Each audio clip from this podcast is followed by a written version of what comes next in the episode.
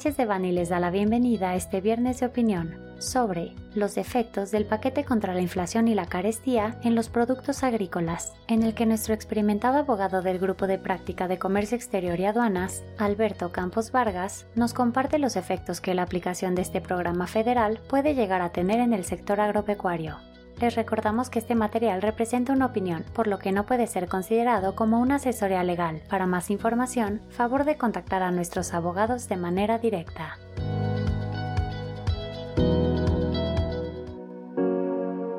¿Qué tal? ¿Cómo están? Nuevamente estamos en un interesante podcast relacionado con algunos temas recientes en materia de comercio exterior que probablemente ustedes hayan oído recientemente en los medios, que ha suscitado algunas críticas, pero de la misma forma ha suscitado algunas posiciones a favor de acciones tomadas por el gobierno federal en materia específica de importación de alimentos. Un tema que no podemos obviar es que derivado de la situación geopolítica que se está dando entre Rusia y Ucrania, los alimentos y particularmente el trigo han sido productos que han tenido un muy importante encarecimiento, no solamente porque Ucrania era conocido como el granero del mundo, sino también porque estos procesos o estas situaciones geopolíticas han complicado los procedimientos logísticos para poder hacer llegar algunos productos de un lugar del mundo a otro. También tenemos actualmente los problemas geopolíticos que se están dando en Asia,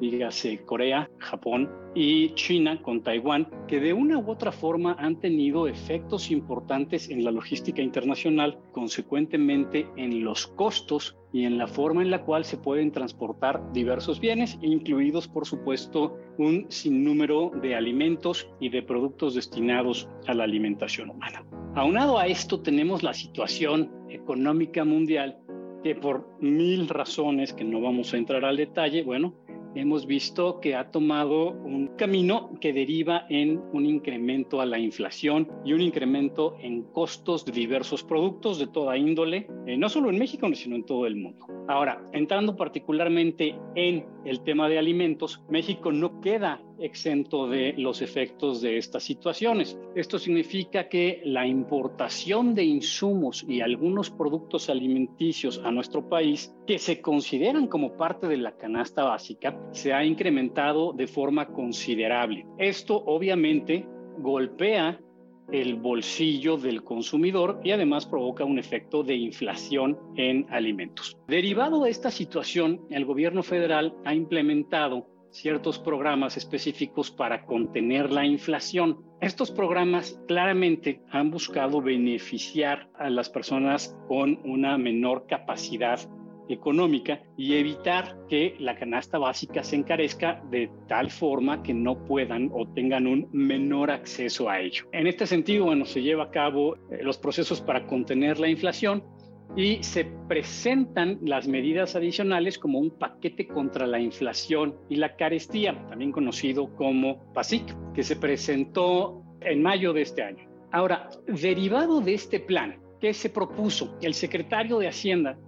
explicó que atento a ciertos temas de confianza, que no queda exactamente claro cuáles son, el gobierno federal va a otorgar a ciertas empresas que cumplan con determinados requisitos una licencia única universal para poder importar y distribuir insumos sin cumplir con algunos de los requisitos que tendría cualquier otra persona, física o moral, que quisiera importar estos productos.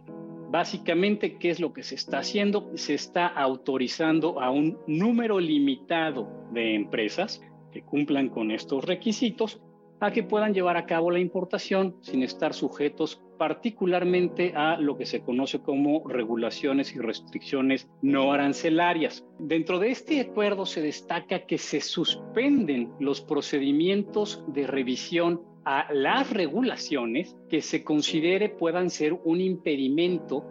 para una fácil importación o bien que encarezcan el procedimiento mismo de importación de alimentos a nuestro país así como su movimiento dentro del mismo. Y esto es muy relevante en el mundo de los productos agrícolas, ya que los mismos, bueno, están sujetos a una serie de controles y a una serie de requisitos, tanto en importación como en movimiento, por parte de eh, la Secretaría de Agricultura, particularmente por la Senacica. El gobierno federal ha establecido que se le está trasladando la obligación de verificar el debido cumplimiento con las normas sanitarias de inocuidad y calidad a las empresas que se consideren como beneficiarias de este programa. Ahora, me parece que es muy loable que el gobierno federal tenga la confianza y le otorgue la obligación de cumplimiento y de verificación a algunas empresas. Sin embargo, ¿cuál es el mayor problema que nos vamos a encontrar?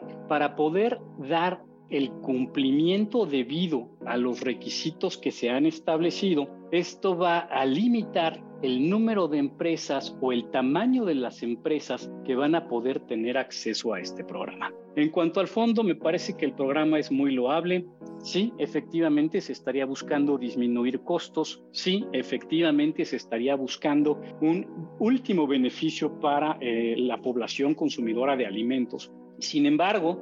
de una u otra forma se está limitando la posibilidad de participar en estos programas a empresas que no tengan el tamaño o que no puedan tener el cumplimiento que se ha establecido en estos programas. Esto de una u otra forma va a derivar en una competencia llamémosla indebida o una, una competencia desleal, no es el término correcto, pero bueno, es básicamente lo que se daría, entre grandes empresas y tal vez pequeñas o medianas empresas que llevan a cabo estos procedimientos de importación. Ahora, también existe un problema con las empresas productoras en México, que de una u otra forma también se pueden ver afectadas por los beneficios que de una u otra forma se estarían otorgando en materia de importación y transporte o movimiento de estas mercancías dentro de México. En este mismo sentido,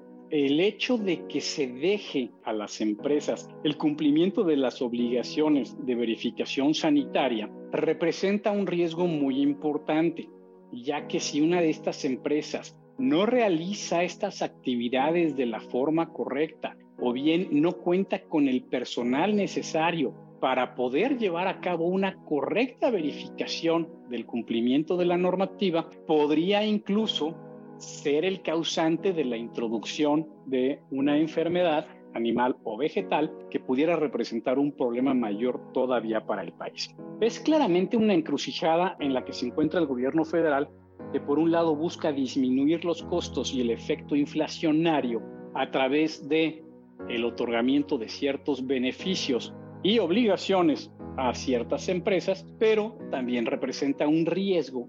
el incumplimiento y la falta de infraestructura de la mayoría de las empresas particulares, que es algo que tradicionalmente tendría la autoridad, las autoridades agrícolas en el país. Me parece que es muy importante que como empresas del ramo de alimentos valoremos y evaluemos cuáles pueden ser los efectos de participar en este programa y no solamente los efectos inmediatos en cuanto a las facilidades o en cuanto a los beneficios que podemos encontrar, sino los efectos y obligaciones a las que vamos a estar sujetos si se comete un error o si no se llevan a cabo los procesos necesarios para efectivamente impedir que exista la introducción o propagación de alguna plaga de carácter fitosanitario dentro del país. Y en este sentido, pues también hay que recordar que el gobierno federal en esta administración ha puesto un énfasis especial en los temas agroalimentarios. Entonces, de hasta cierto punto, sonaría contradictorio que por un lado se esté constantemente imponiendo restricciones y limitantes a la industria alimenticia en materia de marcado, en materia de etiquetado, en materia de contenido, eh, de contenido calórico. Y por otra parte, se permita a estas mismas grandes empresas, muchas de las cuales son fabricantes, importadores o comercializadores de alimentos, el poder llevar a cabo procesos de importación y movimiento de, de materias primas sin el cumplimiento de la normativa correspondiente en materia agroalimentaria. Entonces, es importante que si vamos a tomar los beneficios, estemos conscientes de las obligaciones que ello puede representar y mucho más de los efectos que esto puede tener en la industria agroalimentaria mexicana y en el campo mexicano. Les dejo aquí este dilema porque realmente arreglamos un problema creando otro problema si no tenemos los cuidados necesarios en este tipo de operaciones. Muchísimas gracias. Para cualquier duda o comentario sobre este material, contacte a José Alberto Campos Vargas, jacampos.com. Salvo especificación en contrario, los usuarios del presente podcast podrán guardar y utilizar la información aquí contenida únicamente para uso educativo, personal y no comercial. Por lo tanto, queda prohibida su reproducción para cualquier otro medio, incluyendo pero sin limitar, el copiar, retransmitir o editar sin el previo consentimiento de Sánchez de Bani S. Berry,